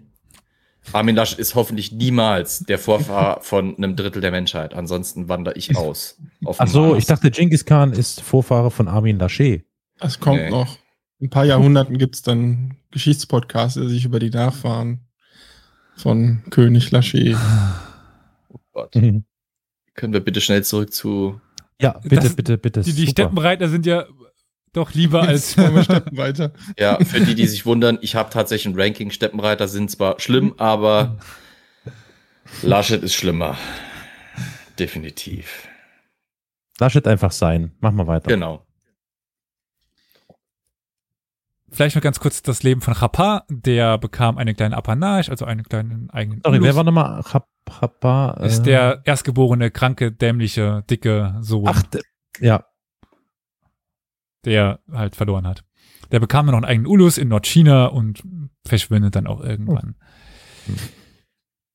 Kuteluns Leben endete tragisch, doch die Erinnerung an sie blieb in den späteren historischen Werken und der Volkserzählung erhalten. Wir kennen Kutelun, wir kennen nicht Rapa, wir kennen nicht Orus. Sie ist uns erhalten geblieben. Also wir kennen in den, wir können sie fassen, aber wir kennen heutzutage eher Kutelun. Und wie gesagt, auch unter den Steppennomaden erzählte man sich ihre Geschichte weiter. Im frühen 18. Jahrhundert veröffentlichte François Petit de la Croix, François Petit de la Croix, ich finde ein schöner französischer Name, ein Buch mit dem Titel Millet et un jour, quand personne, quand personne. Also die Tausend und ein Tag. Persische Erzählung. Also Tausend und eine Nacht quasi, nur Tausend und ein Tag. Und eben persische Erzählungen was eben eine ganz offensichtliche Nachahmung von Tausend und eine Nacht ist. Ich meine, Tausend und ein Tag, das liegt jetzt nicht so fern. Dazu muss man jetzt nicht so besonders viel Krips haben, um das zu sehen. Ja. Und der Autor, also eben François Petit de la Croix, war ein Sohn des ersten europäischen Biografen von Genghis Khan. Und das ist Petit de la Croix, der kleine de la Croix, der aber älter war, im 17. Jahrhundert. Und er war auch Nachfolger seines Vaters als Sekretär und Dolmetscher für Türkisch und Arabisch für den französischen König. In seiner Einleitung für das in den Jahr 1710, 1700, also in 1710, 1712 erschienene Märchensammlung erklärt er, das Buch sei die Übersetzung eines Manuskriptes, das ihm 1675 in einem, von einem isfahanischen Derwisch im Iran übergeben worden war. Oh wow. Oh wow. Äh, das, das klingt einfach, ist eine geile Origin Story. Von einem isfahanischen Derwisch überreicht worden. Hm? Das hat schon was. Kommt so angedreht. Ja, ja, genau. In der Drehung. Greif schnell zu, greif schnell zu, greif schnell äh, zu. Dabei handelt es sich nicht um eine tanzende Derwig. Nee, nee, ist klar. Aber trotzdem, es, ist, mhm. es, es macht einfach was ja, her. Ich finde, das klingt einfach schon mal geil. Das hat Panache, wie man in Frankreich sagt, die Geschichte. Oh. Ja. Ich finde die Derwisch also sowieso interessant. Also dementsprechend, definitiv. Ich ahne, was für eine Folge wir demnächst haben, hä? Äh, nee, nee, nee. Ich, nicht? Derwisch habe ich noch nichts gemacht. Ach so. Das Manuskript, das erwähnt wird, wurde jedoch nie gefunden. Und das Buch scheint zumindest teilweise der Fantasie des französischen Autors entsprungen sein. Das Werk, das als Erzählung einem, ja, äh, das als Erzählung einer Amme über eine schöne Kaschmirprinzessin oder Kaschmirprinzessin, die sich weigerte zu heiraten, angelegt ist, enthält eine lange Geschichte über Prinz Khalaf, Khalaf und mhm. die chinesische Prinzessin. Mhm. Ah, da kommen wir jetzt hin. Ja. Die als die Tochter von Altun Khan von China beschriebene Prinzessin wird Turandot genannt. Ja. Persisch Turani Ducht. Tochter von Turan. Also mhm. Docht ist Persisch, Tochter, Tochter, Tochter. Ja. Turan ist das ganz, ist die ganz alte Bezeichnung für das Land der Ein Türken. Volkswagen. Achso, nee. Aber ich finde es spannend, dass man da schon wieder mhm. sehen kann, wie sehr die indogermanische Sprachengruppe miteinander verbunden ist. Mhm. Dass du quasi im Persischen dieses Doch da hast, aber das, das gleiche quasi in Deutschland, im Slawischen teilweise sogar, glaube ich, noch und im äh, definitiv im nordischen, skandinavischen Raum. Diesen Doch da. Ja. Oder dort dann später halt. Genau, das ist der von mir immer vorgebrachte Nachweis, wenn es darum geht, wie nah das Persisch doch am Deutschen irgendwie ist oder das, das Deutsche am Persischen. Wie auch äh, Baba und so weiter. Gut, aber das äh, Baba, ei Baba. Ist jetzt erstmal gar nicht das, um was es geht. Wie Kutulun willigt auch Turan dort in dieser Geschichte ein, nur einen Mann zu heiraten, der sie besiegen würde. Allerdings nicht durch Geschicklichkeit, sondern durch Weisheit. Yes eine weitere sehr männliche Eigenschaft in der vormodernen Welt, indem er Rätsel löste. Also Weisheit wurde zu der Zeit nicht mit Frauen assoziiert, sondern es war ein männliches Merkmal. Anders als Cthulhu verloren die Freier, die Turandot nicht besiegen könnten, jedoch nicht nur ihre Pferde, sondern auch ihren Kopf. Außer, außerdem war im Gegensatz zu Cthulhu der eigentliche Held der Geschichte, ja, Prinz Chalaf, Kalaf, Chalaf. Ein berühmter Krieger. Kalaf, Chalaf? Kalaf. Nenn ihn einfach Kalaf. Ich habe nur schon mal die Andeutung, woher dieser Name vielleicht kommen könnte. äh, ein berühmter Krieger und gelehrter Muslim und ein gelehrter muslimischer Gelehrter. Also was habe ich mir da aufgeschrieben? Ein muslimischer Gelehrter, Sohn des Khans der Nogai-Tataren und ein Türk und ja, genau, Sohn eines Khans der Nogai-Tataren. Das ist jetzt aber tatsächlich ganz interessant, weil das passt nicht. Die Nogai-Tataren mhm. gab es zu der Zeit noch gar nicht, als das spielen sollte. Ah. Die Nogai-Tataren sind erst im 15. Jahrhundert überhaupt entstanden berufen sich auf Nochai, Nogai, einen berühmten Emir der Goldenen Horde, äh, auch äh, Chagataischen Ursprung, äh, nicht Chagataischen, Chingisidischen Ursprungs, die dann in ja, äh, nördlich des Kaspischen Meers äh, irgendwann auftauchten. Aber zu der Zeit von äh, Cthulhu noch gar nicht greifbar sind. Also es gibt zu der Zeit Nogai, Nogai, der lebt ungefähr zur selben Zeit wie Cthulhu. Das waren bestimmt nur Hipster, die waren schon Nogai, bevor der Rest es wurde. genau. Aber das zeigt halt schön, wie sehr zusammengeklaubt diese Bezeichnungen sind. Mhm. Nach vielen Umwälzungen heiratete die Prinzessin dann schließlich jemanden. Wen wohl? Wen heiratete Turan dort? Karl-Heinz Rummenigge. Karloff. Karloff. Genau, Karloff. Weil sie sich auch in ihn verliebte. Wie es halt so ist bei romantischen Stories. Und besiegt dann die Rivalen in der Steppe. In der Wissenschaft herrscht Einigkeit darüber, dass tatsächlich die Geschichte von Cthulhu ein Ursprung von Puccinis Turandot ist. Bis vor kurzem wurde Turandots Inspirationsquelle oder Puccinis Inspirationsquelle auch noch in einer namenlosen sklavischen, slawischen Sklaven, Slaven, äh, Prinzessin identifiziert, die in dem berühmten persischen Epos von Nizami, die sieben Schönheiten, Haft Paikar, aus dem Jahr 1197 vorkommt. Es ist also ganz ähnlich, nämlich wie Turandot und im Gegensatz zu äh, Cthulhu heiratet Nisamis Prinzessin nur einen Mann, der ihre Rätsel löst und derjenige, die es nicht taten, wurden enthauptet. Also wir haben eben jetzt diese äh, slawische Prinzessin, die quasi dieselbe Story hat wie, wie Turandot auch. Mhm. Wie Turandot ist sie für ihre Schönheit und ihren Witz berühmt, nicht aber für ihre militärischen Fähigkeiten, für das für die Turandot schon bekannt ist. Und schließlich wurde sie von einem Jüngling besiegt, der allerdings nicht von einer königlichen Abstammung war, sondern ja, erst nach der Heirat zu einem König wurde. Hm. Wir haben quasi eine, wie sagt man, eine Zusammenführung dieser beiden Stories. Also Cthulhuns Story und dieser slawischen Prinzessin dann in Turandot zusammen. In The Secret History of the Mongol Queens von 2010 schlug dann auch der amerikanische Anthropologe Jack Weatherford vor, eben dass die Inspiration für Turandot hauptsächlich Cthulhu sei. Und in der Tat weist eben Delacroix Geschichte einige spätmongolische Züge auf oder mongolische Züge. Der Prinz ist ein mongolisch-tatarischer Nomade und auch der, Chin der, Chin äh, der chinesische, der chinesische Kaiser wird als Khan dargestellt. Das heißt, er ist kein ethnischer Chinese. Dennoch wird Turandot auch mit Nisamis Prinzessin gleichgesetzt. Petit de la Croix musste Nisamis Werk gekannt haben, als er Turandot schrieb. Und ja, das war sicherlich auch eines der berühmtesten Epen überhaupt in der persischen Literatur zu der Zeit. Und Delacroix kannte diese Literatur. Er kannte Nizami. Nizami ist Goethe in Persien. Also das ist einer der wichtigsten überhaupt. Mit Rumi vielleicht noch, also Nizami und Rumi, das sind Goethe und Schiller in Persien. Mhm. Und man könnte dementsprechend annehmen, dass er die Prinzessin von Nizami nahm und dass er irgendwie von Kutulun erfahren hat, eben weil er sich über seinen Vater auch mit den Mongolen beschäftigt hat.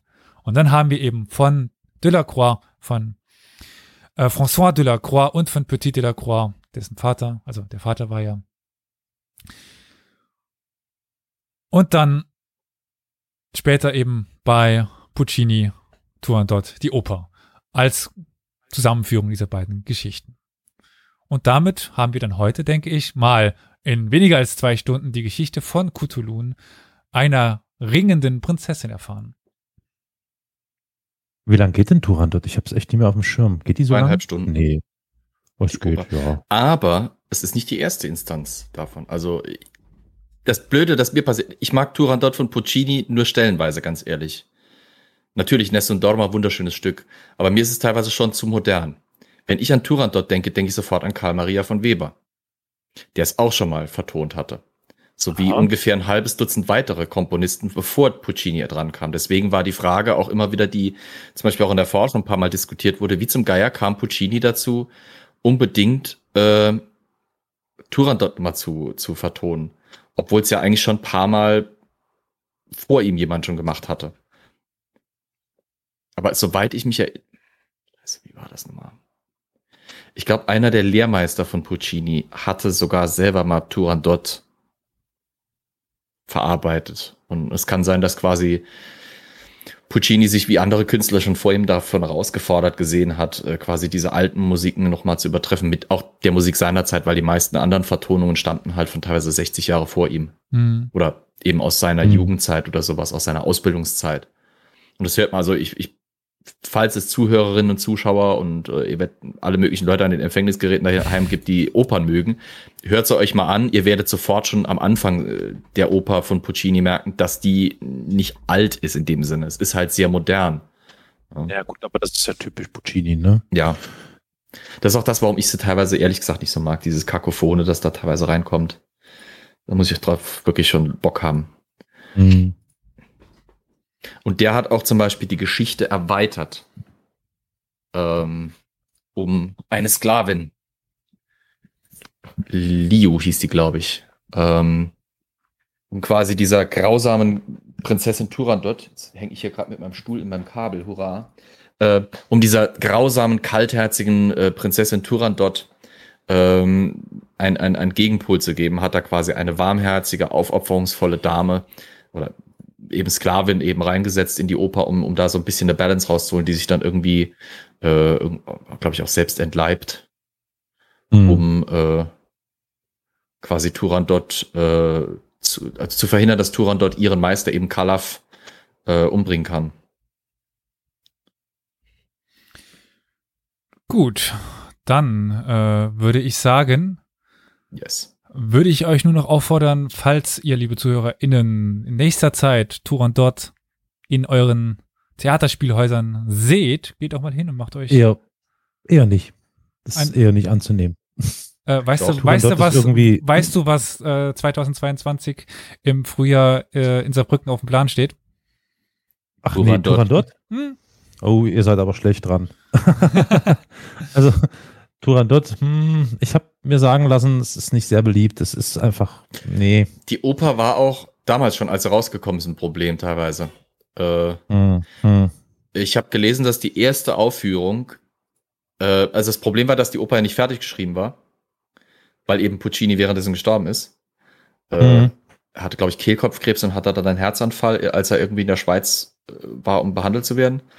Und äh, bei der Erstaufführung hat Toscanini quasi an der Stelle, wo eben Puccini nicht mehr weitermachen konnte, quasi den Taktstock zur Seite gelegt, finito incantatem und hat dann gesagt, ja, und an dieser Stelle starb übrigens der große Künstler. Und mhm. nachdem irgendwie, also der, äh, ich glaube sogar, ich glaube sogar bei Wikipedia haben sie das geschrieben. Äh, der erste Akt wurde noch mit relativ viel Applaus honoriert, der zweite Akt war dann schon eher so ein bisschen pflichtschuldig. Und als dann eben am Schluss äh, Toscanini äh, sagte, ja, und an dieser Stelle verstarb dann eben der berühmte äh, äh Komponist, der große Meister, da kam dann nochmal tosender Applaus, nachdem in die Stille irgendwie hinein ein Viva Puccini kam und dann ging es nochmal rund. Also Tosca, äh, Quatsch, äh, äh, Turandot ist so eine Sache. es war auch, also es, es ist auch, das ist definitiv überliefert, dass Puccini echt Probleme hatte bei der Umsetzung dieser Oper, weil sie spielt ja, äh, ist angesetzt in China. Und er wollte gerne chinesische äh, Musik irgendwie einfließen lassen, aber das Problem ist, ja, wie, wie machst du das? Wo kriegst du die ja. her? Ja. Und ähm, auch das Libretto war nicht sonderlich ideal, gerade eben mit dieser relativ, eigentlich für unser modernes Verständnis auch ziemlich grausamen Story. Ziemlich, ziemlich klar ohne Happy End verlaufenden Story in vielen Erzählungen. Ähm, und das, das, da hat er irgendwie damit gestruggelt, da hat er irgendwie Probleme gehabt, das umzusetzen. Und das hat sich auch wirklich auf die Rezeption der Oper ausgewirkt, weil dann eben, wie gesagt, äh, an das Original Puccini-Werk noch äh, neue Interpretationen und neue Erweiterungen dran geflanscht wurden, die gemischt aufgenommen wurden. Also ich glaube, die letzte, ich weiß, dass die modernen Inszenierungen teilweise aus den 90ern und irgendwie um die 2000er sich äh, ihren mhm. Schluss genommen haben, weil da erst nochmal wirklich an der Oper quasi so ein Schluss gesetzt wurde, ein ordentlicher Schluss, der auch massentauglich war. Mhm. Ganz komische Kiste. Aber immerhin, Nessun Dorma hat uns, glaube ich, auch Paul Potts beschert, wenn ich mich richtig erinnere, oder? Yep. Was, Paul Potts? Paul Potts, äh, der bei äh, Britain's, Britain's, Britain's, Superstar oder sowas irgendwie äh, so. ein verhutzelter, komischer. Typ mit schiefem Überbiss. Ja, ich weiß, dieser Weltberühmt. Ja, genau. dann plötzlich, ja. Mhm, und und, und, und ja. Der, der macht die Klappe auf und auf einmal sitzen alle dann denken, what the f... Aber im positiven mhm. Sinne. Und der klatscht da den, dieses Ness und Dorma um die Ohren und alle sind geflasht. Hm. Ja, gut, wobei Ness und Dorma ist natürlich auch Puccini-typisch ist einfach ein Kracher, ist ein Kracher. Ne? Es gibt ja. so viele damit hat er mich, damit man, hat er mich. Also man, ich ja, also ja. ich bin halt Feuer und Flamme, sorry, aber ich habe nicht viel Ahnung von klassischer Musik, aber damit kriegt er mich. Es ist, es ist, ja. es ist keine klassische, das ist es halt. Ich mag deswegen auch Nessun Dorma, weil es von den ganzen Stücken aus dieser Oper noch mit am klassischsten klingt. Ja, ich sagte, ich habe aber keine es Ahnung. ist und bleibt ein Gassenhauer. Ja, definitiv, absolut. Also äh, ich wette, ihr findet kaum eine äh, äh CD mit irgendwie klassischen Arien, genau. wo nicht irgendwie was von genau. Puccini und wo nicht irgendwie Nessun Dorma drauf ist. Oder, Wahrscheinlich gibt es auch irgendeine Joghurtwerbung, die damit noch unterlegt wird. Oder Garantiert. So. Garantiert. Vielleicht heute nicht mehr so, irgendwie in den 90ern. In meiner Kindheit war klassische Musik ja. in Werbung. Ich oh, weiß noch, dass ja. Ehrmann hat zum Beispiel Tchaikovskis Pianokonzert oh, als Unterlegung. Ja, düm, düm, düm, ja, das war sowas. Die Zeit mhm. ist aber leider rum. Es ist, äh, heutzutage muss es halt irgendwie alles äh, Elektronenmüll sein. Es braucht einen Stanley Kubrick, der das wieder zurückholt. Aber leider. Fangen, fangen wir das Thema nicht an, das muss ich weinen. Nee, ja, ja, jetzt kümmern wir uns für irgendeine Plauderstunde auf. Absolut. Werbemusik in den 90ern. Wo ist der Deinhard? Oh, oh, oh, oh, oh, oh, oh, oh. Ich kann euch tatsächlich was ankündigen. Es was, könnte was, sein, was? dass wir tatsächlich was mit Musik bekommen in nächster Zeit von einer Expertin. Oha. Hm. Genau, Ehemann keiner, meine, wird gerade im Chat geschrieben. Sorry, Elias, ja, mach uns an. Nein, nein, das, also es gibt ein, äh, eine Doktorandin, nicht sogar Postdoc, glaube ich, aus der, Neu aus der neuesten Neuzeit mit Aha. einer mhm. popkulturellen Ansatz ihrer Arbeit, die möglicherweise bei uns vorbeischauen wird. Oh. Über Musik. Oha. In der Werbung oder was? Ähm, nein, aber Musik, äh, die nicht historisch ist. Also nicht so alt okay. ist. Noch kann ich nicht mehr dazu sagen, weil äh, ist immer so eine Definitionssache. Was ist alte Musik? Äh, also es geht um die äh, 60er Jahre. Achso, okay. Deutsch-französische Musik. Oh, Edith Piaf. oh, oh, oh. Hm. Ich hatte nämlich heute ein sehr interessantes Gespräch mit einem Professor, den äh, Flo auch noch kennt. Und habe da so ein bisschen was angeleiert, dass wir da je nachdem von einem sehr prominenten Projekt ein bisschen was äh, abbekommen, dass der die DoktorandInnen zu uns schickt und wir denen die Bühne noch bieten können für sehr interessante Forschungsprojekte. Uh. Es gibt keine bessere Bühne als uns. Da das Forschungsprojekt Popkultur heißt und die sich um Popkultur dreht und wir Geschichte zur Popkultur machen und die, also es schließt sich ein Kreis. Ja, und Absolut. wir die Medienbumsanstalt sind, genau. passt Popkultur super rein. das hast du jetzt gesagt. Ja, ja ich weiß, ich habe mir auch selber damit wehgetan, aber okay. Gibt kein schlimmer Leid. Dann würde ich sagen, yes. Wir können uns noch bei allen möglichen Leuten bedanken. Und äh, oh ja, ein auch ganz ein, ein Ehrenmitglied bei Historia Universalis aufnehmen, nicht wahr, Karol? Ja, das können wir tatsächlich, aber das, äh, ich weiß nicht, wir haben natürlich jetzt ein bisschen nicht die Möglichkeit, das abzuspielen, oder haben wir die Möglichkeit, das abzuspielen? Das müssen wir eigentlich machen. Ja, ich wir weiß, haben. Ich weiß nicht, ob wir, ich mache das gleich auf Aufnahme, wenn es dann verschwindet im Internet. Ja. Was? Was? Noch läuft ja die ähm, Aufnahme für den Podcast-Feed. Hm. Ich werde es gleich einspielen, wenn das nicht mehr kommt. Ja. Aber ich kann es auch rausschneiden. Ich mach mal kurz. Ja, wir können ja einfach mal, wir können ja einfach mal sagen, wenn, wenn du das meinst, du meinst das. Wir, liebe ZuhörerInnen, liebe ZuschauerInnen, haben eine Nachricht auf unserem Anrufbeantworter erhalten. Dun, ja, dun. wir haben einen Anrufbeantworter, den man telefonisch erreichen kann. Machst du es, Olli, oder soll ich's? Achso, wenn du es schneller bist, dann mach. Ja, ich kann es ja wieder nur so, so, leise wahrscheinlich, dass ihr es nicht hört und ich den Chat im Grund und Boden schreie. Machen wir jetzt das Wettrennen weg. Telefon hin. ist das mit dieser Wählscheibe und so und, ne? Ja, ja. Ach so, nee, das war was anderes. Alter, erinnert ihr euch eigentlich noch an die Zeit, als in den 90ern Telefone kamen, die Polyphone äh, Klingeltöne abspielen konnten und wir alle irgendwie die Jamba-Sparabos ja. jeden Tag um die Ohren geklatscht bekommen haben? Hatten wir jetzt letztens ähm, kurz in äh, der letzten Folge von Medienkompetenzübung, haben Echt? wir über Jamba gesprochen. In Zusammenhang mit der KI, die jetzt bei der US-amerikanischen beim US-amerikanischen Militär eingesetzt wird. Aha. Nun ja. Gibt also, man die auch im, Spar im Sparabo bei Jamba oder was? Hallo, äh, ich wollte Danke sagen an euch für diesen grandiosen Podcast, äh, der mir auch wieder mein Kindheitstraum vor Augen geschoben hat, nämlich Gesch Geschichte zu studieren und vielleicht auch in die Richtung Archäologie zu gehen. Ähm, ja, mir gefällt soweit sehr gut. Ich bin von Folge 1 an mit dabei. Ja. Also macht weiter so und schöne Grüße aus Kreis Heinsberg vom Justin. Super. Schön. Ja, Leute unsere wollen, Nummer eins. Leute wollen wegen uns Geschichte und Archäologie studieren. Ist schön. Wir zerstören Leben. Ja, sorry, Peradan, aber ich muss ein bisschen dran arbeiten, das ordentlich einzuspielen. Ja. Also auf jeden Fall, Justin, viele Grüße nach Ostfriesland, wenn ich mich nicht täusche. Ich musste ehrlich gesagt nachgucken, weil ich. Aber es ist toll, dass ihr noch Telefone habt. Wow. Was, was noch Telefone habt? Schon Telefone für ihr. Nee, aber äh, super. Teilweise weiter als NRW. Also. uh, oh, Olli, willst du das oh, Fass aufmachen? Du hast den Chat verfolgt. Du hast den Chat, glaube ich, verfolgt, oder? Also äh, ich ja. habe schon, ich habe schon Trump-Rallies gesehen, wo weniger USA geschrien wurde, als bei uns jetzt NRW hier getippt wurde. Mhm. Mein lieber Mann. Naja, Laschet und Trump sind ja auch nicht so weit auseinander. Aber ähm, ich habe da noch vielleicht den Hinweis an diejenigen, die jetzt genauso wie Justin so eine Nachricht hinterlassen wollen, so eine schöne, vielleicht auch eine Scheißnachricht. Ich weiß es nicht, keine Ahnung. Ihr seid da im Prinzip frei und wir sind frei, das dann auszusenden oder nicht. Ihr müsst eine Telefonnummer anrufen. Welche ist das denn, liebe Mitpodcastende? Das 0351 841 68620. Ich war schneller, Olli. Verdammt. Suck it.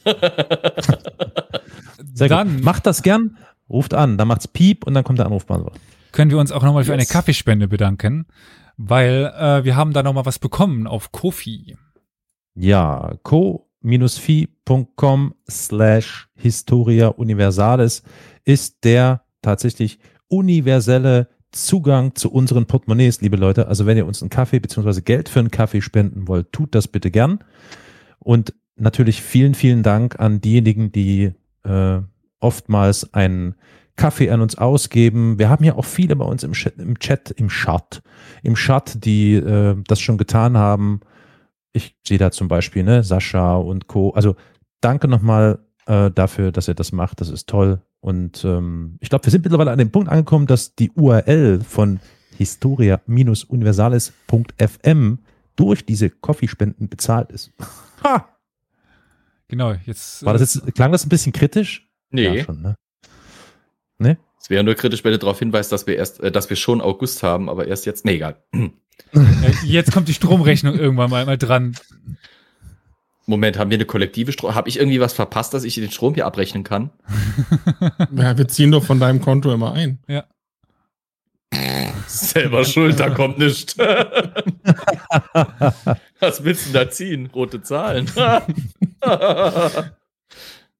Dann, Olli, vielleicht an dich. Wir haben ein neues soziales Medium. Ja. Äh, oder wie Flo sagen würde, äh, Historia Hipsteralis. ja. ja. Wir sind jetzt auch bei Instagram zu oh finden. Oh Natürlich unter dem Handle Geschichtspodcast. Hab mich nie so Keine Angst, gefühlt. ihr müsst genau. keine Nahaufnahmen von unseren Fressen dort sehen. Nee, nur von unseren Ärschen. Aber äh, ohne, ohne Quatsch, ohne Quatsch. Äh, wir haben, glaube ich, so intern besprochen, dass wir dafür Facebook eigentlich absägen wollen, ja. weil irgendwie Hört ja mit dazu, also passt. Tote Hose, ne? Kann man nicht sogar automatisch bei Insta einstellen, dass das auf Facebook mitpostet? Wow, das sind super Posts, klasse. Kann man machen, kann man machen, ja. Man ja. Ist ein bisschen nicht individuell, nicht besonders, aber ja, kann man machen. Wir vergessen Facebook doch eh seit drei Jahren. Eben, eben. Gibt es noch schon so lang? Ach so, übrigens, ja. wenn ihr, wenn ihr, wenn ihr uns mindestens noch 300 Euro dieses Jahr spendet, dann überlegen wir auch auf TikTok zu landen. Alter, fuck it. oh Gott. Ich dachte, also dann kannst du aber alleine den Historia Universalis Tanz machen irgendwie oder, oder twerken lernen ja. oder sowas. Also, also für das, 300 äh, nee. Euro bin ich auch dabei. Alter, ihr seid billige Nutten, seid ihr, sag mal hier. Achso, falls das irgendwie, äh, falls das missverstanden wurde, monatlich. Ne? Also, also Ach, Carol, ich weiß nicht, ich, für jeden, der mitmacht, 300 Euro jährlich wäre schon mal ein Anfang. Und dann irgendwie. Äh, na, monatlich für jeden, na klar. Jetzt wird hier schon gesagt, dafür würden Leute wieder die App installieren. Ihr seid pervers. Ja, also äh, stopp. Nicht TikTok installieren. TikTok ist böse. Ist böse, böse, böse. Instagram ist eigentlich auch böse. Wir haben das aber getan, weil wir von einer wunderbaren Frau dahin gezogen wurden. Ja. Mehr davon oder so, darüber später. Später. Wie sollte man denn denken? Ja, das weiß ich ja nicht, aber wenn die schon hier sagen, äh, ja, Facebook. Guck dir den Chat an, da bist, musst du für alles. Äh, hm. Der Schatz sagt auch, Facebook ist auch böse. Klar, logisch, die sind alle böse, aber TikTok ist chinesisch. Und? Bist du jetzt ja, Rassist? Also per se. Naja, nee. Bin ich nicht. Ich würde jetzt mal so sagen, äh, TikTok ist, ist es äh, Tencent? Ja. Ja, irgend sowas. Oder Weibo oder wie die heißen. Das ist Tencent, Tencent. Konglomerat, Konglorum. Das Uff. ist eher das Problem. Ja. Naja, aber lasst uns jetzt nicht über Social Networks sprechen. Ihr wisst, Leute, wir sind bei Instagram. Kommt zu Instagram, folgt uns, yeah, drückt die Glocke, blim, blam, blum, blam, zack, zack. Und alles weitere kennt ihr ja. Historia-universales.fm. Da findet ihr alle Infos. Oh, wir müssen noch Instagram eintragen. Okay. Kommt. Und wenn ihr uns, äh, wie jetzt in letzter Zeit häufiger passiert, auf Aussprachefehler von uns hinweisen könnt, weil das können wir falsch aussprechen, das können wir besonders gut, ja. äh, dann könnt ihr auch auf unseren Discord-Server kommen. Das findet ihr tatsächlich auf der, der Webseite dann, wie man dorthin kommt. Weil den Link jetzt vorzulesen wäre ein bisschen langer. Ja. Dort kriegt ihr dann auch immer mit. HT, http Doppelpunkt Doppelslash www. Dort bekommt ihr dann auch immer mit, wenn wir nochmal noch streamen. Das wird jetzt tatsächlich in Zukunft regelmäßiger sein. Holz. Weil wir hm. tatsächlich versuchen werden, jeden Mittwoch so wie es geht zu streamen. Ist es jetzt aber schön? Ich muss dazu noch was sagen. Ja. Darf ich äh? was sagen? Ja. Wir haben uns darüber noch nicht unterhalten, aber ich weiß nicht, wie es euch geht, aber durch das Streamen fühle ich mich ziemlich abgelenkt. Was? Geht's euch auch so oder bin ich da Hier der Einzige? Da, wenn Flo mich wieder beobachtet und so. Ja, ne? Ne? Genau. Dann mache ich euch halt weg. Warte. Okay, ja, ist was dran, ist was dran. Ja. So. So, super, perfekt. Zum Geier. So, Na herzlich toll. willkommen zur neuen Folge zu Aldi. Heute die Blackwashing Edition. Genau. Ihr müsst für mich reden. Nee, müssen wir nee. gar nicht. Werde ich dich für bezahlen. Wir sind ja nicht, nicht da. Wir sind ja nicht da. Wir sind ja nicht gut genug für deinen, ne? Und dann, nee. Das ist, da bin ich, das äh, raus. Wir haben jetzt seit neuestem und Flo ist auch da dabei, so. ja, okay. Er versucht sich gegen die Steppenreiter abzuhärten, aber es gelingt irgendwie nicht. ja, klar, Carol, bist du auch wieder da? Bei mir nicht. Jetzt. Küt noch. Ah, oh. Geballte Erotik Gut. in vier Kacheln. Also, ähm, ja, also seid, seid aufmerksam, Podcast-App, genau, hat ja schon der Schad gesagt, Podcast-App nutzen, also Podcatcher, Spotify, dieser Pipapo. Mhm. Twitch immer checken, Glocke drücken, abonnieren, überall, alles abonnieren, Notifications an, warten, immer jeden Tag gucken, kommt bestimmt irgendwas von uns. Wenn man schon in den Podcast-Apps ist, da kann man auch Sternchen vergeben, vielleicht eine Rezession da lassen. Das würde uns auch helfen. Ja. Rezensionen sind extrem wichtig. Extrem wichtig, aber wichtiger als Geld. Mit Geld können wir uns nämlich Rezensionen kaufen. Exakt das. Können wir? Ja. Teufelskreis. Keine Problem. Wir haben hier Teppichhändler, nehmen wir noch der Russen dazu geht. Das ist Gut. mein Job. Ja, ich damit wäre wieder geklärt. Äh, nächste Woche kriegt Elias dann wieder den Anruf. Herr Hart, wir haben nochmal Frage zur letzten Folge. ja, deswegen bist du in Russland da. Ich musste so lachen. Ich habe jetzt mein, mein Visum zurückbekommen und da steht ja auch mein Name auch, auch auf Russisch drin. Und mir ist jetzt erst klar geworden, oh, dass, ich ah. ja, dass ich ja tatsächlich Herr Hart bin. Also es ist ja. ja, also es ist ja, die Russen haben kein Haar, also es ist tatsächlich Herr Hart. Hart. Ja, ja, ja, ja, ja. Gut, Da kommt er an den Zoll und da sitzt da so eine Olga. Willkommen in Russland, Herr Hart. Läuft. Ich muss gerade an Ostenders mit. Was? Okay, ich muss jetzt irgendwie bei, bei Twitch die letzten Minuten rausschneiden. Ja. Ah. Besser so. Okay. Tut mir leid. Gut. Okay. Vielen Dank fürs Einschalten. Danke fürs Einschalten und Zuhören. Wir hören uns bald. Bis bald. Tschö mit Ciao.